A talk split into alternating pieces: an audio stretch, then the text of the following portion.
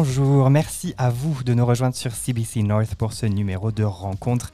C'est Justin Giraud qui vous parle et je suis accompagné aujourd'hui par Julie Bernier à la technique. C'est la première fois que je suis derrière ce micro et à ce titre, je souhaite remercier l'AFI, l'association franco-yukonaise et plus particulièrement Annie Maheu qui coordonne ce projet radiophonique d'une main de maîtresse. C'est depuis les superbes studios du CSSC Mercier que cette émission a été enregistrée.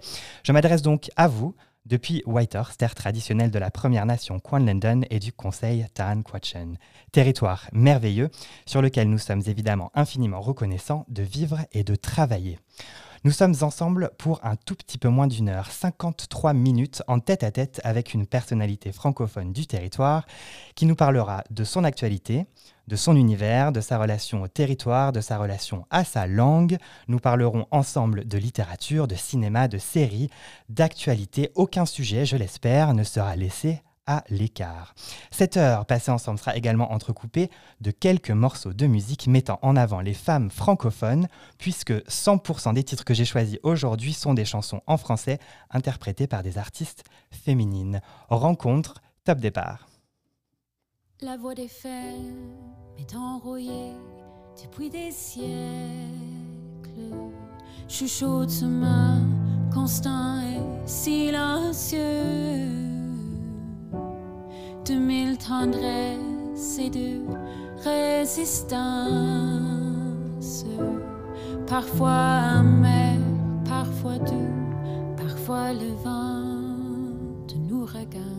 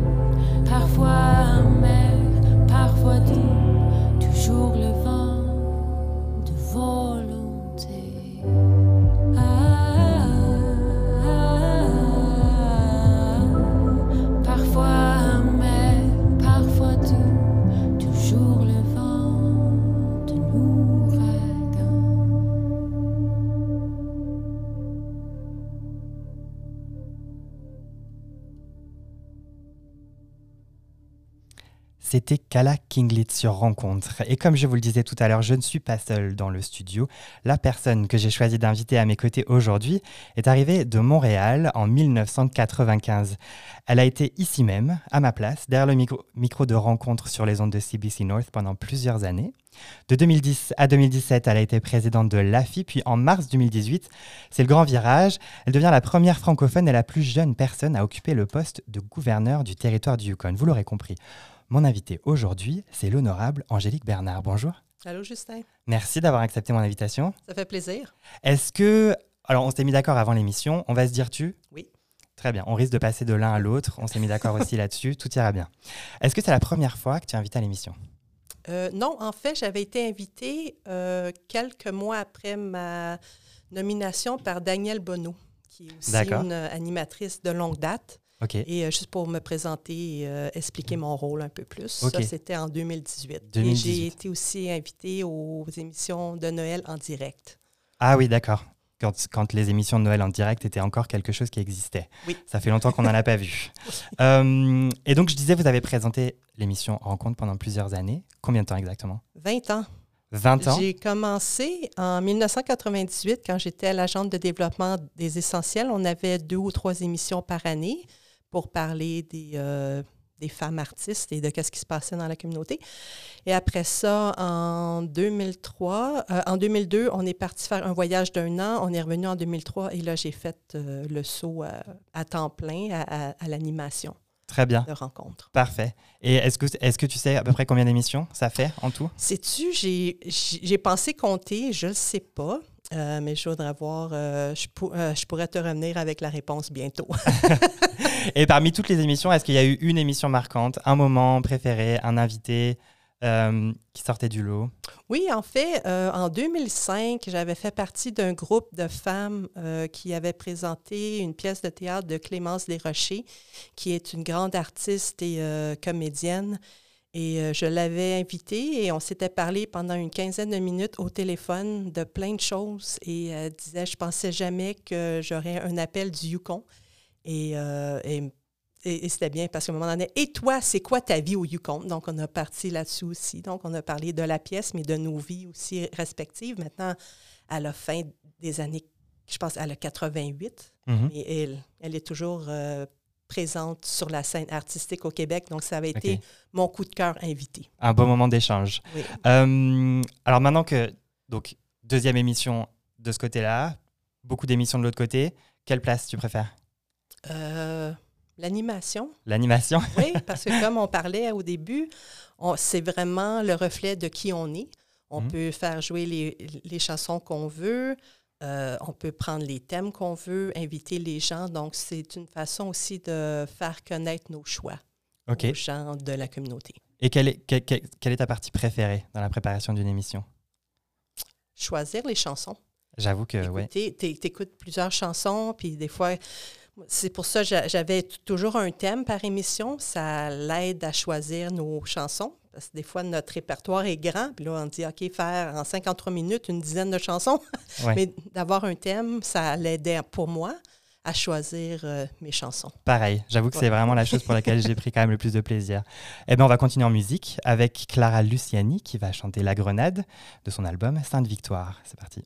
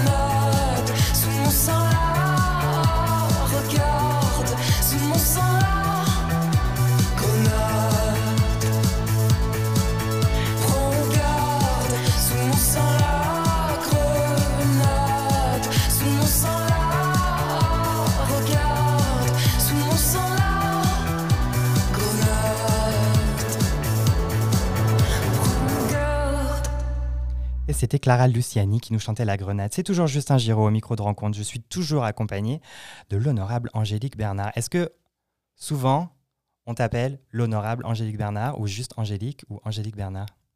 Ça dépend. Euh, je sais que quand je rencontre des gens au centre des jeux pour le hockey de mes enfants, au début, ils disent Comment je t'appelle ben, Par mon prénom. Euh, c'est sûr que quand je vais à des activités plus formelles, c'est le titre officiel. Mais Angélique, ça me va aussi. Donc, euh, je, je passe du tu au vous aussi euh, assez régulièrement. ok. Euh, je disais tout à l'heure, donc tu es arrivé à Whitehorse en 1995. Qu'est-ce qui t'a amené ici? Je suis venue faire un stage de quatre mois au Bureau des services en français, qui était le prédécesseur de la direction des services en français.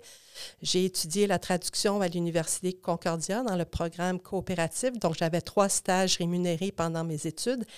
Et euh, ma directrice de stage savait que j'étais intéressée à sortir du Québec pour mes stages et elle a rencontré la directrice du Bureau des services en français lors d'une euh, conférence à Banff et a dit euh, J'aurais peut-être quelqu'un en tête pour vous. Donc, euh, j'ai fait une entrevue, je mets entrevue en guillemets par, parce que c'était par téléphone et c'était plus Est-ce que tu sais dans quoi tu t'embarques au Yukon? J'ai dit Oui, madame. Ouais. Donc, je suis venue de janvier à avril 95. J'ai adoré. Je suis retournée à Montréal, terminé mon bac et je suis revenue au Yukon euh, à l'automne 95 Pour ne jamais repartir. pour ne jamais repartir, sauf euh, un voyage d'un an en Australie, en Nouvelle-Zélande en 2002. Ok. Mais euh, on est ici euh, ça, depuis Ok. 1995. On y reviendra à ce voyage. Et t'as jamais eu envie de partir non plus? Non, non, pas du tout. Ouais, je comprends. hein. je comprends. Euh, J'ai préparé un, un petit questionnaire assez simple. Euh, je ne sais pas si tu lis beaucoup, mais je me suis inspiré du questionnaire de Marcel Proust et de celui de Bernard Pivot, à qui j'ai carrément volé quelques questions. Euh, je t'ai envoyé le questionnaire avant, Oui. parce qu'il y a des questions qui demandent préparation. Oui. On y va? Oui. Dans la vie de tous les jours, est-ce que tu es plutôt tu ou vous? C'est les deux, mais tu personnel, vous plus au travail. Parfait. Euh, est-ce que tu dis plutôt Yukon ou Yukon? Yukon. Ok. Euh, ta saison préférée? L'automne. Intéressant. Ta plus grande vertu? L'ouverture d'esprit. Très bien. Ta- ton principal défaut? Le manque de patience. Qu'est-ce que tu détestes par-dessus tout? L'hypocrisie, les gens à deux faces. Ton événement, célébration, festival préféré C'est le relais de vélo en Haines Haines Junction et Haynes qui ont des paysages magnifiques. auquel tu as déjà participé? Oui, quelquefois. Donc tu fais beaucoup de vélo? Oui. Ok. Ton mot préféré? Nature. Et ça, je dois dire, je l'ai trouvé ce matin en marchant mon chien Ah oui? Dans la nature. Ouais. Parfois, ça arrive, les mots qui viennent comme ça. Oui. Le mot que tu détestes? La guerre. Ton livre préféré? L'homme à l'envers de Fred Vargas. J'aime beaucoup les polars et j'essaie de toujours de deviner. Mais ce livre-là, ça m'a totalement euh, échappé. C'est Ah ouais? oh, la fin, c'est comme je ne m'y attendais pas du tout. Retournement de situation à la Oui. fin, je ne l'ai pas lu, il va rentrer sur ma liste. Question un peu longue. Si Dieu existe, qu'aimerais-tu, après ta mort, l'entendre te dire Elle a fait une différence. Oui, je, je crois que c'est vrai. Euh, As-tu une devise? Oui, en fait, euh, quand je suis devenue commissaire, j'ai euh, j'ai préparé mes armoiries personnelles et ma devise, c'est s'ouvrir à toutes les possibilités. Au quotidien, est-ce que tu utilises plus souvent le français ou l'anglais? L'anglais. Ton endroit préféré au Yukon? Silver City, sur les rives du lac Louani, c'est magnifique. J'y suis jamais allé. Euh, ton endroit préféré en dehors du Yukon? Le récif Ningaloo en Australie. Que tu as visité, j'imagine? Oui. Un souhait pour le Yukon De ne pas se, déplo- euh, de ne pas se développer trop vite. Ça aussi, j'ai dû y penser, mais ça m'est venu ce matin, justement, en marchant mon chien aussi. Ils sont efficaces, ces promenades. oui, oui. Un souhait pour les Yukonaises et les Yukonais de, de revenir bientôt à un semblant de normal. Ah oui, on l'espère tous, effectivement. Une personnalité sur un prochain billet de banque. L'acteur Robin Williams. Pour quelle raison? Parce que euh, il est décédé maintenant, mais j'ai aimé ses rôles. Euh, il était connu pour être comique, mais il a joué des rôles assez dramatiques aussi. C'est vrai. Un Yukonais ou une Yukonaise que tu souhaites citer ou mettre en lumière et pourquoi? Cécile Gérard, qui est une artiste de la communauté, c'est une très grande artiste, et elle a chapeauté le projet euh, de poupées en 2017 pour le 150e anniversaire du Canada, donc de faire des poupées des gens de la communauté. Et moi, j'y ai participé, mais je n'ai vraiment pas de talent euh, à coudre ou quoi que ce soit, donc elle nous a mené ça euh, très bien. Et elle- a travaillé à l'aurore boréale pendant plus de 30 ans, et c'est aussi la marraine de mes deux garçons. Ok. C'est poupée d'ailleurs qui a été euh, exposée euh, récemment Oui. au Centre des oui, Arts. oui. Je ne sais pas si l'exposition est toujours euh, d'actualité, mais, mais voilà, je pense que c'était bien maintenant, qu'elle elles font revienne. partie de l'exposition permanente. Collection aussi. permanente, Donc, très bien. Donc allez voir, euh, allez voir ça au Centre des Arts. Oui. Un morceau de musique préféré? Je pense que les gens qui ont écouté mes émissions savent que j'aime le jazz. Donc, euh, quand tu m'as posé cette question-là, c'est Linus and Lucy de Vince Guaraldi Trio. Je suis aussi une fan finie des, euh, des bandes dessinées de Peanuts, donc euh, Snoopy et Charlie Brown. Donc, j'ai pensé que ça pourrait être une bonne musique. Eh ben, on va l'écouter tout de suite. C'est parti.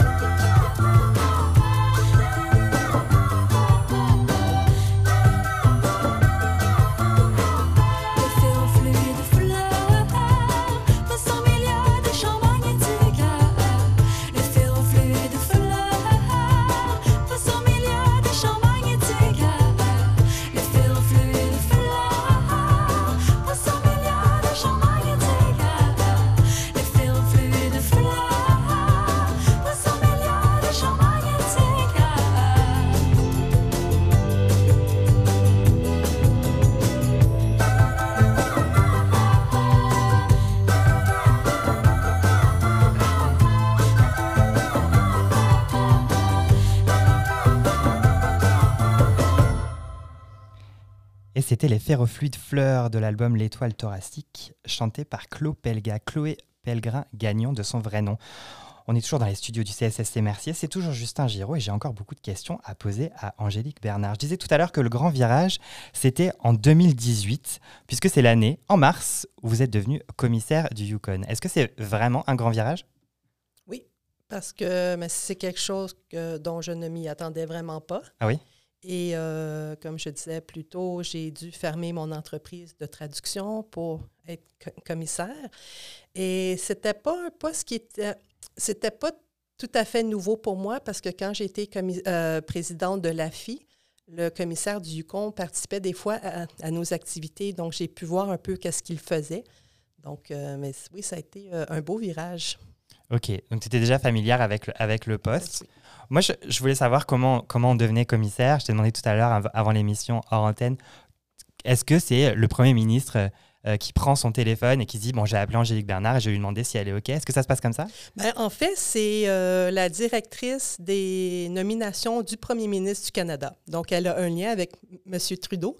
Et qu'est-ce que j'ai appris par après, c'est qu'il y a euh, quelques personnes euh, au Conseil du Trésor aussi qui euh, communiquent avec le gouvernement en, place du territoire ou de la province et demandent euh, au cabinet, donc, euh, de soumettre plusieurs noms de personnes qui pourraient être commissaires ou lieutenant-gouverneurs dans les provinces.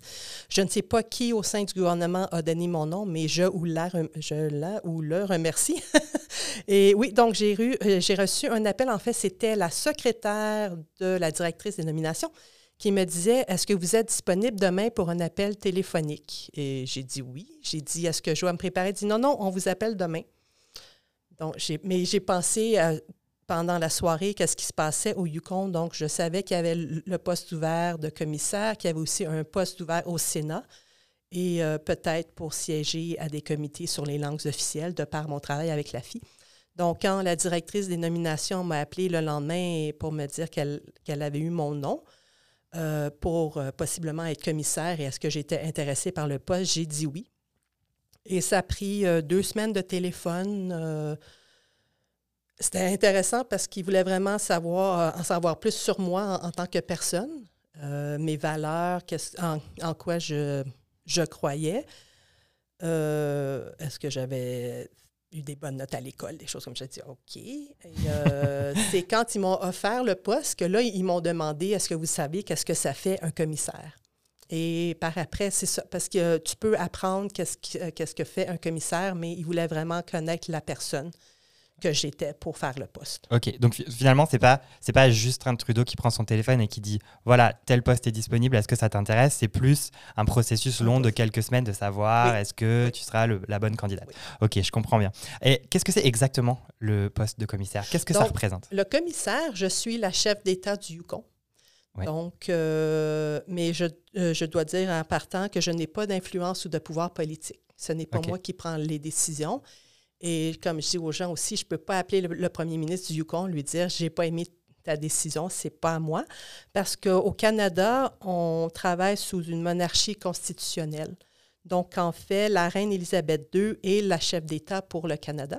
Et elle est euh, représentée au pays par la gouverneure générale Mary Simon et les lieutenants et lieutenants-gouverneurs dans les provinces et les commissaires dans les territoires. Et euh, je dis aux gens que la grosse différence, on fait le même travail, mais dans les provinces, les lieutenants et lieutenants-gouverneurs sont directement, euh, représentent directement la reine, tandis que nous, au territoire, on représente le gouvernement fédéral.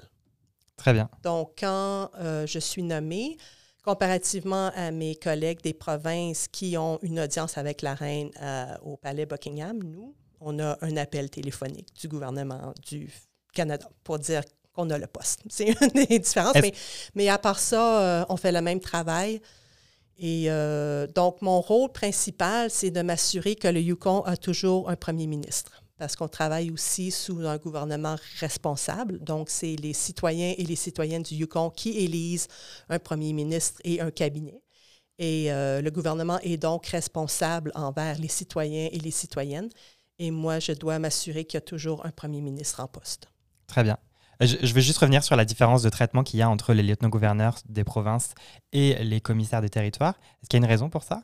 C'est euh, parce que les provinces font partie de la Constitution canadienne. C'est inséré dans la Constitution que les lieutenants-gouverneurs représentent la reine.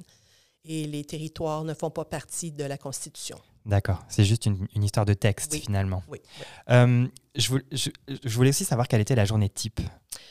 J'en ai pas. Ça dépend vraiment des jours.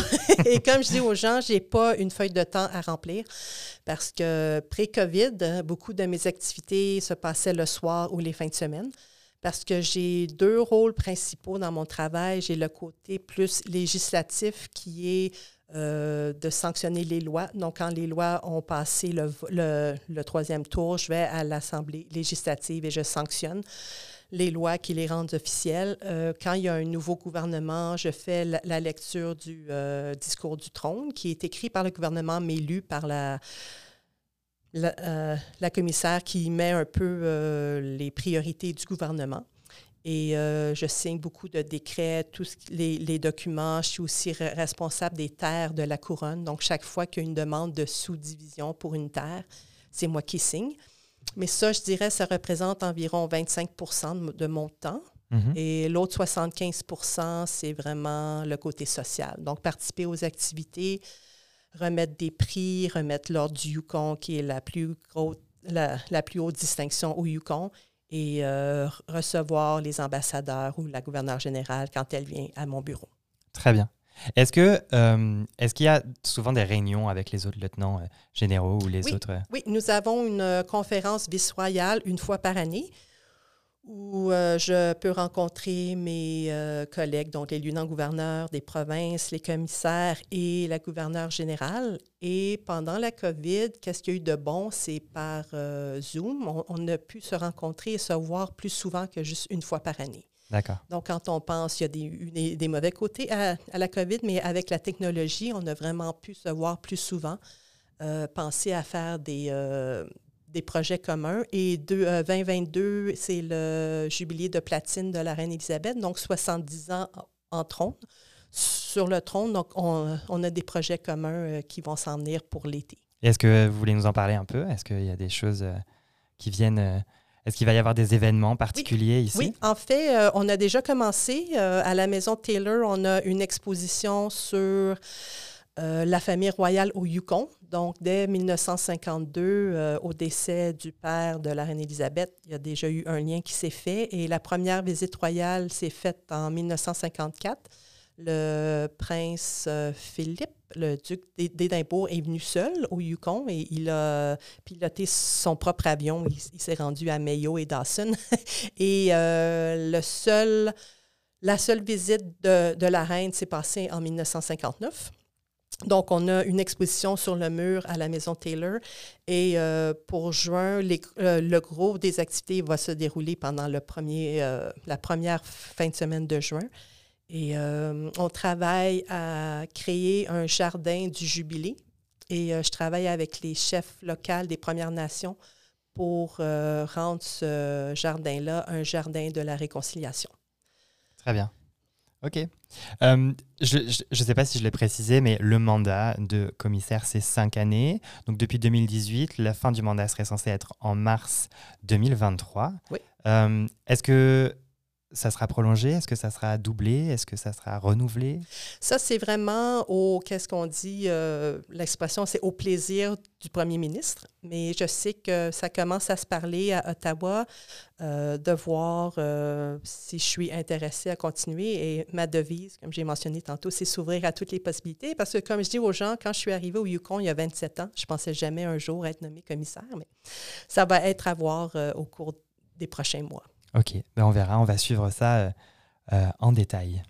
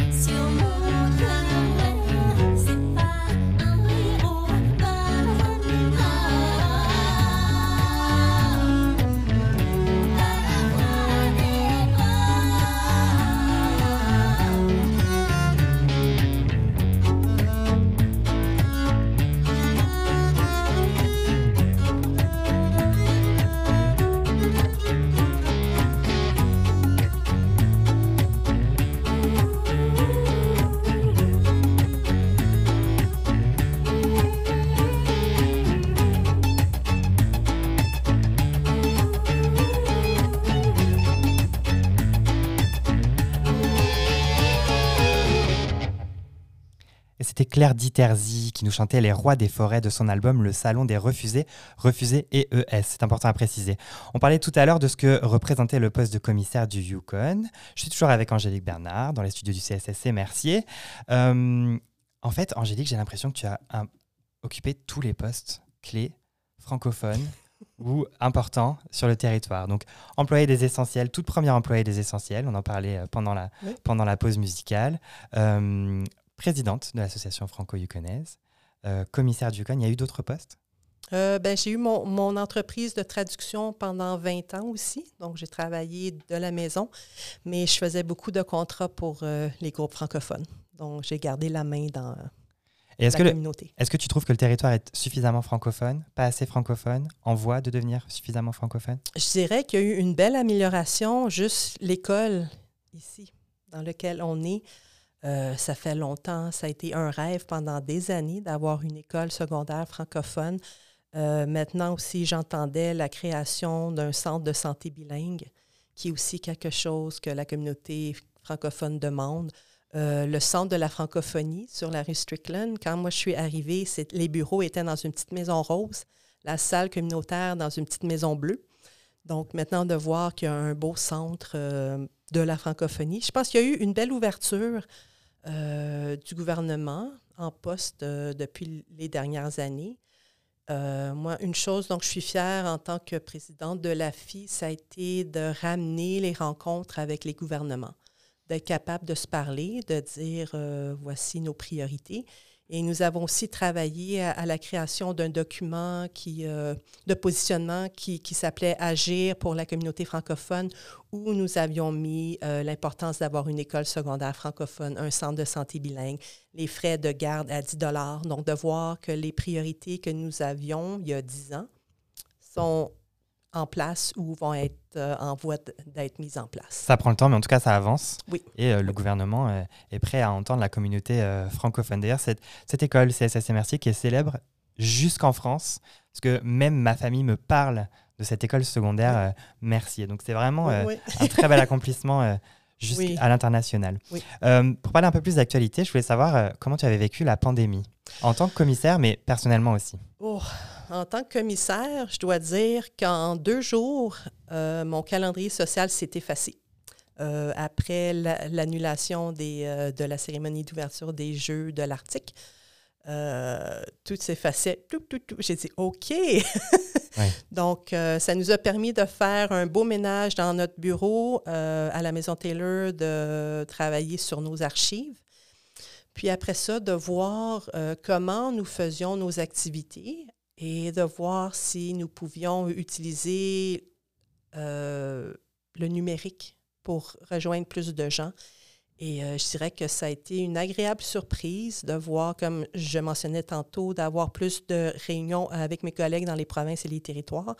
Mais on a aussi lancé un beau programme de lecteurs et lectrices invités euh, où nous avions demandé à des gens de la communauté, pas juste du Yukon, mais à l'extérieur aussi, de nous lire leur histoire pour enfants préférés. Et nous avons eu euh, 110 histoires en six mois. Donc, la ré- on- au début, c'était aux trois jours pendant la semaine, puis pendant la semaine de relâche, on a fait tous les jours jusqu'à la fin juin. Et maintenant, c'est intéressant parce qu'il y a certains des auteurs qui ont participé qui nous envoient leurs nouveaux livres Ah sans oui? qu'on leur demande.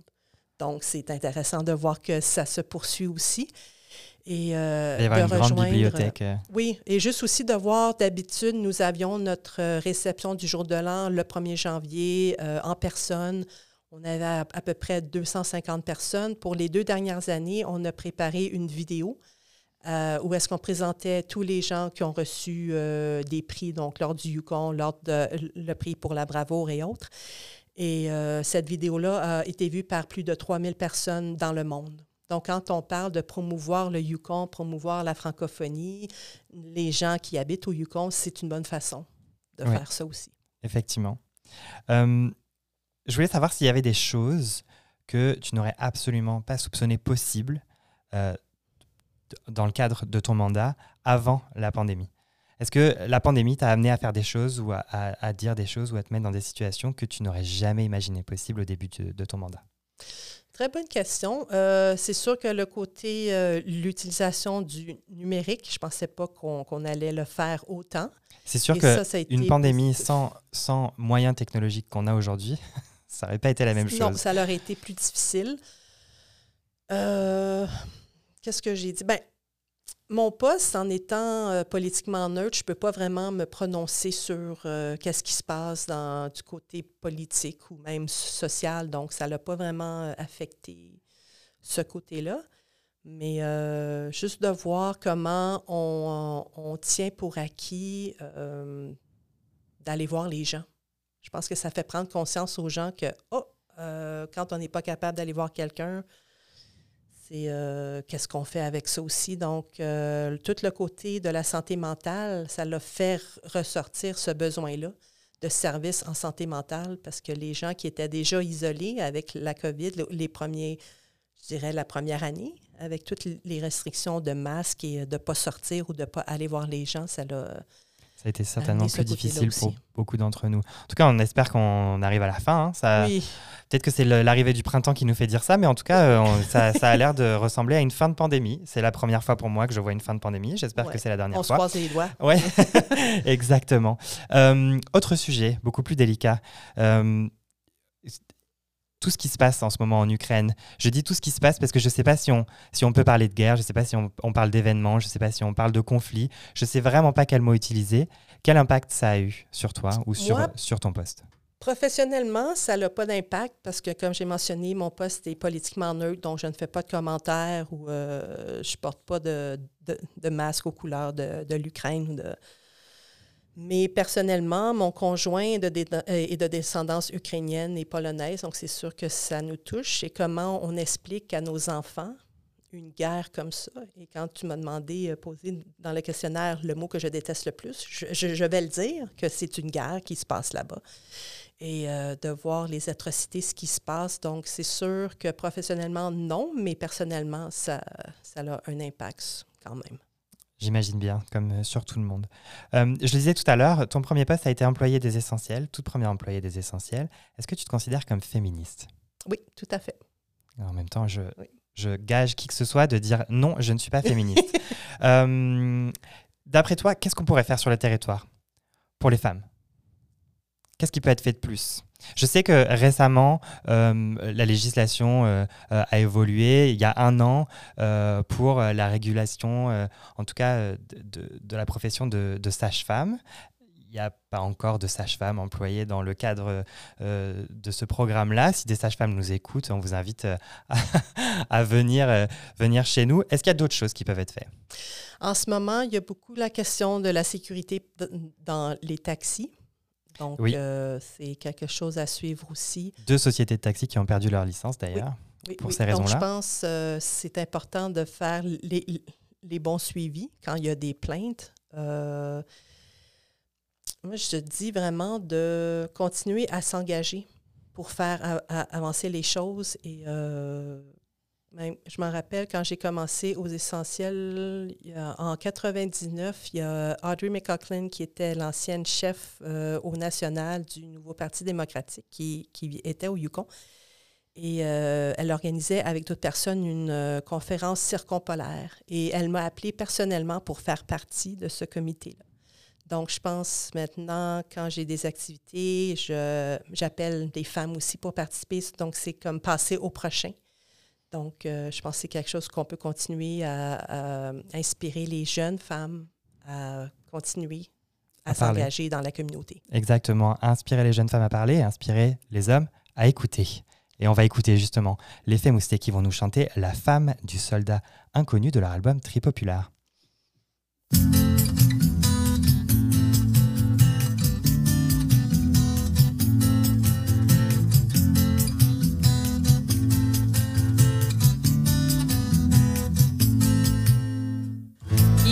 Mourir, la tête dans le vent, comme on part un sourire entre les dents.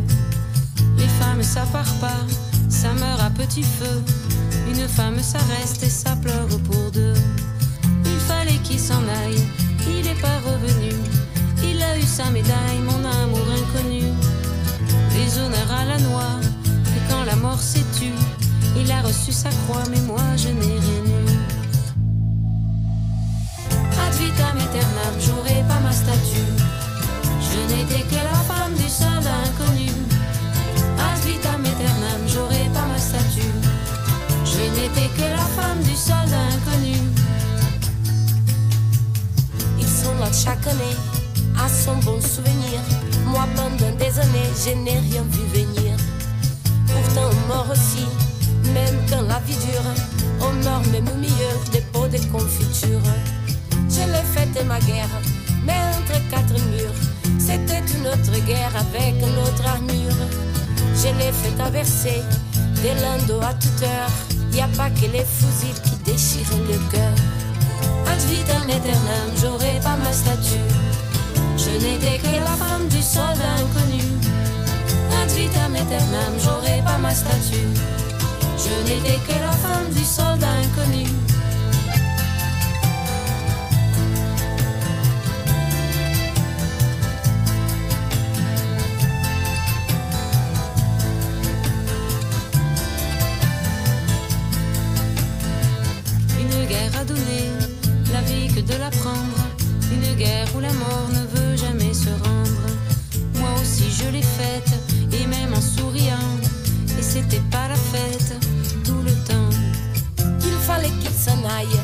N'est pas revenu. Il a eu sa médaille, mon soldat inconnu.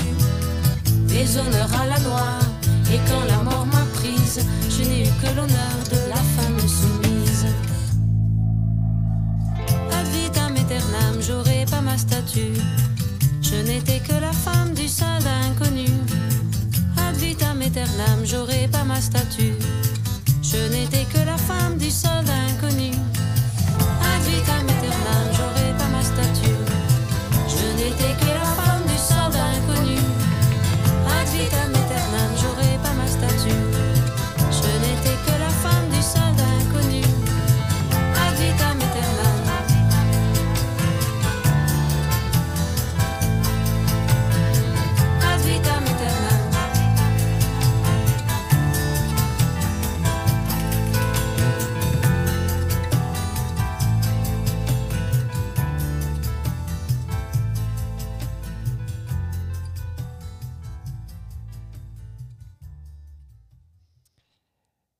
C'était Les Faits Moustés sur Rencontre, groupe de Toulouse, qui est ma ville d'origine.